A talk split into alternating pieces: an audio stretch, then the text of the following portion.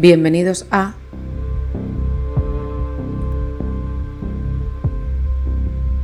Lo que no se cuenta no existe.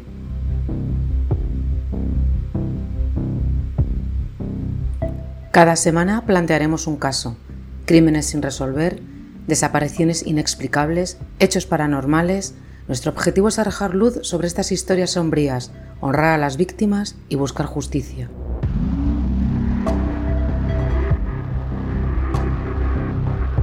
Comenzamos.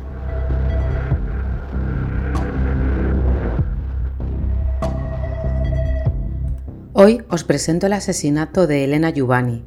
Es una joven periodista de 27 años, nacida en Barcelona, muy vinculada a la actividad cultural y social de la comarca, amante de la naturaleza, que está iniciando su carrera profesional. El 2 de diciembre de 2001 es encontrada muerta en Sabadell. Ha sido lanzada al vacío en un patio interior, desnuda y con quemaduras en su cuerpo.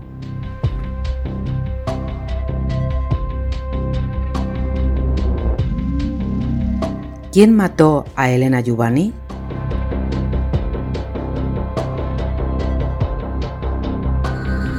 Elena tiene 27 años y es periodista, pero su pasión son los libros y escribir.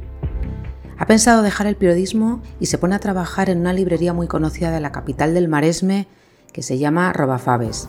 Quiere dar un giro a su vida y decide preparar unas oposiciones para ser bibliotecaria.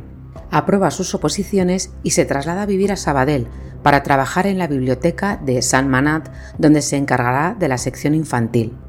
Su familia vive en Mataró, pero decide alquilar un piso en Sabadell y empezar una nueva etapa. Al llegar a Sabadell se encuentra un poco sola. Su familia y sus amigos están en Mataró. Como es un amante de la naturaleza, decide inscribirse en la asociación Unión Excursionistas de Sabadell. Piensa que conocerá gente nueva y empezará a tener un nuevo círculo de amistades para empezar su nueva vida.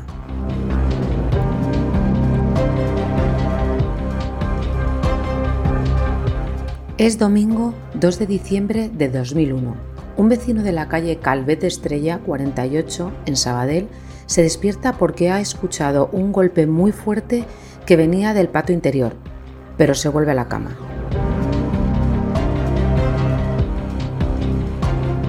Mientras tanto, el padre de Elena, Joan, que había quedado con su hija a comer el día anterior y no había aparecido, al no tener noticias de ella, se levanta el domingo, coge unas llaves del piso de su hija y se marcha a Sabadell.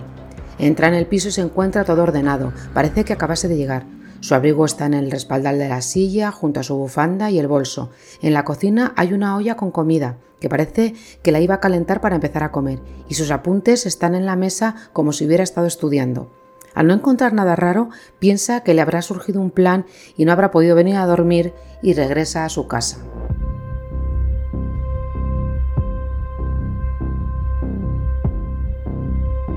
Son las 9 de la mañana y el vecino, que ha oído el golpe en la madrugada, sobre las 5 de la mañana, se asoma por la ventana para ver si se ha caído algo que ha hecho semejante estruendo, cuando descubre el cuerpo desnudo de una persona. Inmediatamente llama a la policía.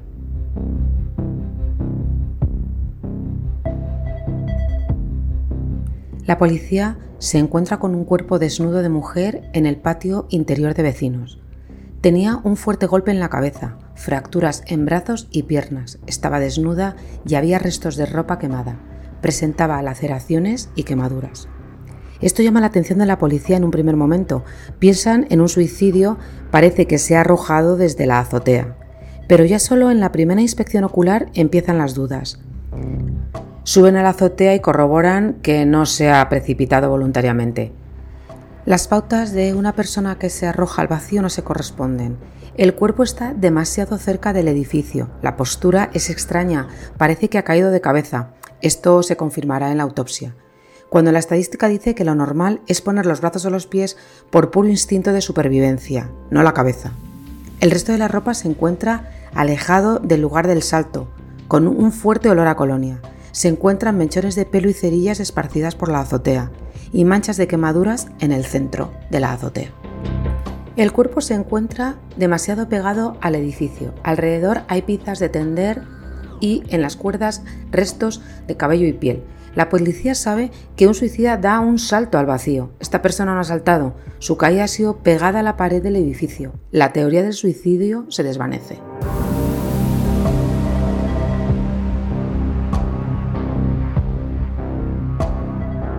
Lo primero que hace la policía es llamar a todas las puertas de los vecinos para saber si falta alguien y para poder identificar al cadáver.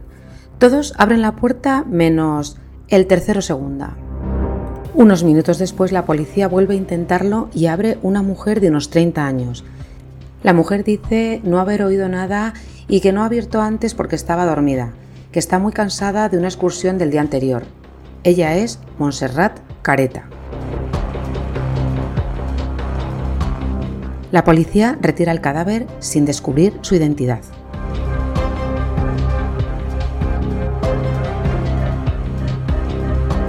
Es lunes y Joan, el padre de Elena, que está muy preocupado, llama al trabajo para preguntar por su hija. Y le dicen que no solamente no ha ido hoy a trabajar, sino que tampoco fue el viernes. Esto dispara todas las alarmas. Elena es una persona muy responsable que no faltaría su trabajo y menos sin avisar. Su padre inmediatamente se va a la comisaría de Sabadell a poner una denuncia por desaparición. Gracias a la denuncia se identifica el cadáver que la policía ha encontrado en el patio interior de la calle Calvet de Estrella 48. Tras conocer el análisis toxicológico, la hipótesis del suicidio queda completamente descartada.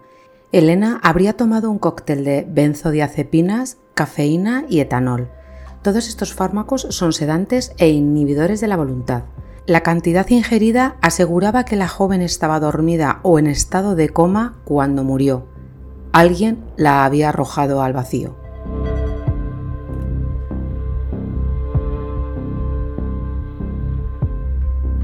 La policía empieza su investigación por el piso de Elena. Elena vivía sola cuando los agentes inspeccionan el piso, se encuentran con pruebas inquietantes. En una cesta de la cocina se encuentran con dos folios doblados que resultan ser dos anónimos.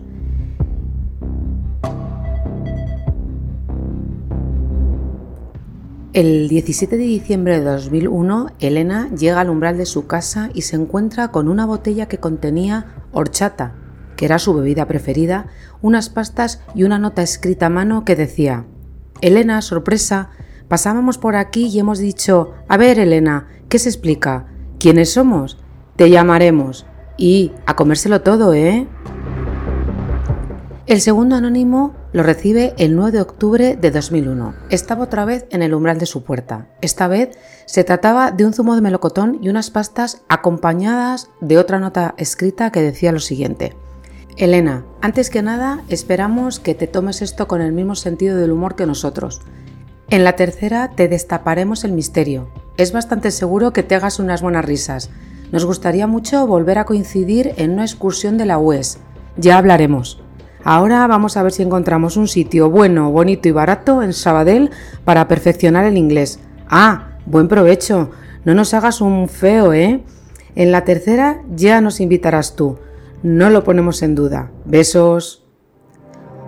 Os dejo en mi Instagram las fotos de estos anónimos. Elena decide probar el zumo de melocotón. Está en el trabajo y tras unos minutos empieza a sentir mal. Llama a un amigo al que le está haciendo unas correcciones en un trabajo y le pide que vaya a buscarla a la biblioteca. Este la recoge junto con su mujer. Al entrar en el coche se queda dormida y no la pueden despertar. A duras penas la sacan del coche, la suben a su casa y la acuestan.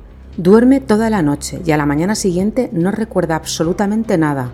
Entonces decide llevar a analizar el contenido del zumo.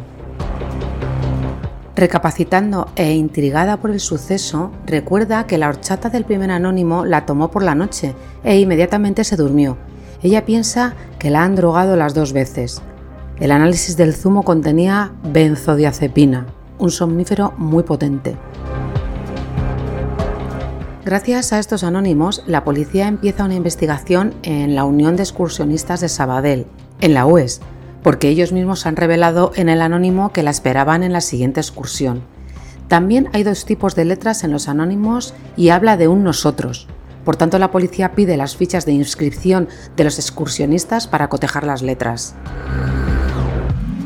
La policía empieza con la toma de declaraciones al círculo más cercano, la Unión de Excursionistas, la UES. Isabel, una de estas amigas de la UES, que es muy amiga de Elena, les da un nombre que hace saltar todas las alarmas. Montserrat Careta.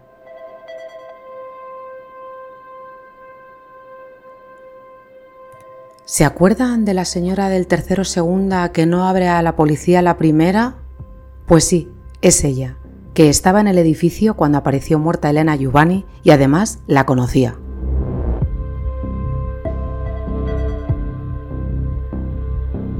Mientras, los anónimos han sido sometidos a peritaje y los expertos concluyeron que el segundo anónimo ha sido escrito por dos personas. Identificaron como autoras del mismo a Ana Echiguibel y Montserrat Careta.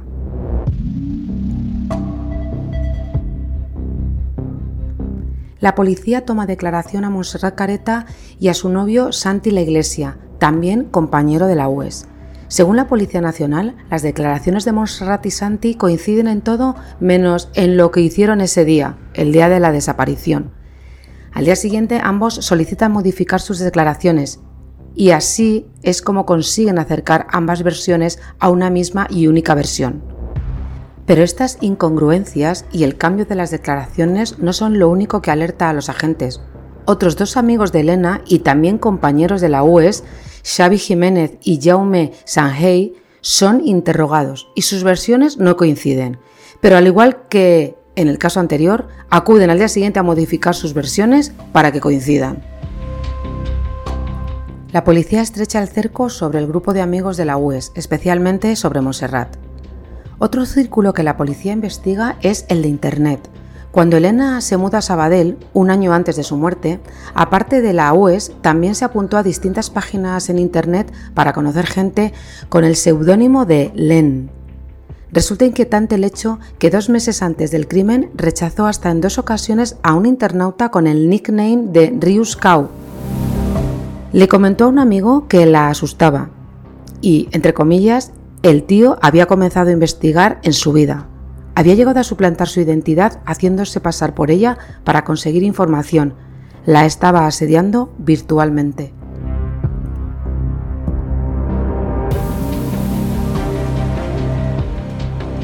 Volvamos al día de la muerte de Elena, al tercero segunda, la persona que no quiere abrir la puerta y está muy reticente a las preguntas de la policía, que es Monserrat Careta, miembro de la UES, y la autora junto a Ana Echaguibel del segundo anónimo.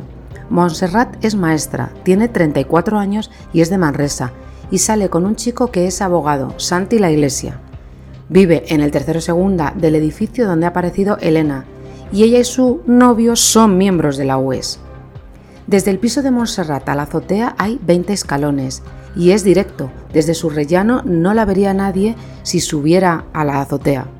La hipótesis de la policía es que estando en el piso de Montserrat, la dieron somníferos, la durmieron, casi la dejaron en coma, la subieron a la azotea, la desnudaron, rociaron con colonia y quemaron su ropa interior antes de arrojarla al vacío.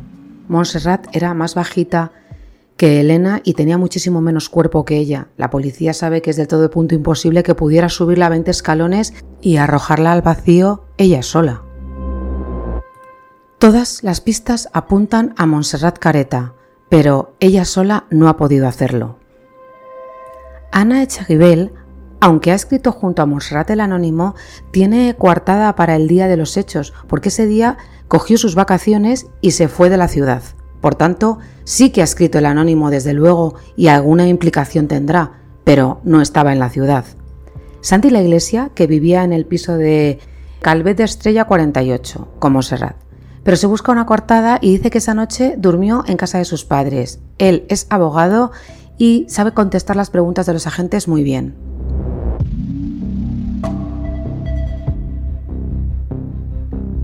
La policía registra el piso de Montserrat Careta y encuentran dos cajas de comprimidos de Noctamid, una entera y otra vacía. Este medicamento favorece el sueño y contiene el mismo componente presente en la sangre de Elena, también encuentran una caja de cerillas igual a la encontrada en la escena del crimen. Un dato importante es que la madre de Santi la iglesia también toma este somnífero.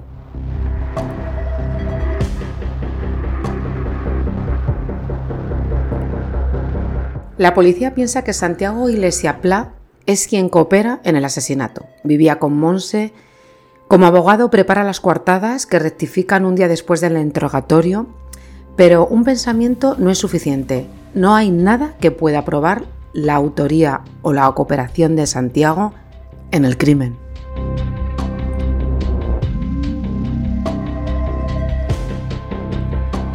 El 12 de febrero de 2002 a las 13.40 detienen a Montserrat Careta.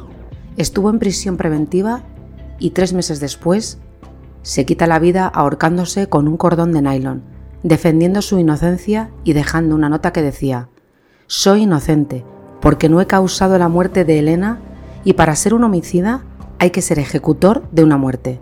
Me voy muy tranquila.